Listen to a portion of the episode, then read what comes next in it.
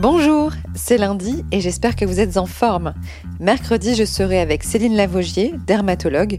On y parle de l'impact du sport sur notre peau et surtout comment chouchouter cette peau avant, pendant et après la pratique du sport. Je plonge dans le sujet. Est-ce que le sport est bon pour la peau? Oui, le sport est très bon euh, pour la peau. Il est bon en général pour la santé euh, physique et mentale. On sait que quand on transpire pendant le sport, euh, les pores de la peau vont s'ouvrir et l'excès de sébum, la saleté vont être expulsés du corps naturellement.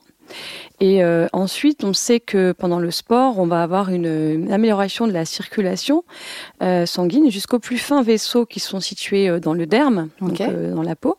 Donc la peau va être mieux oxygénée et notre système immunitaire va être renforcé.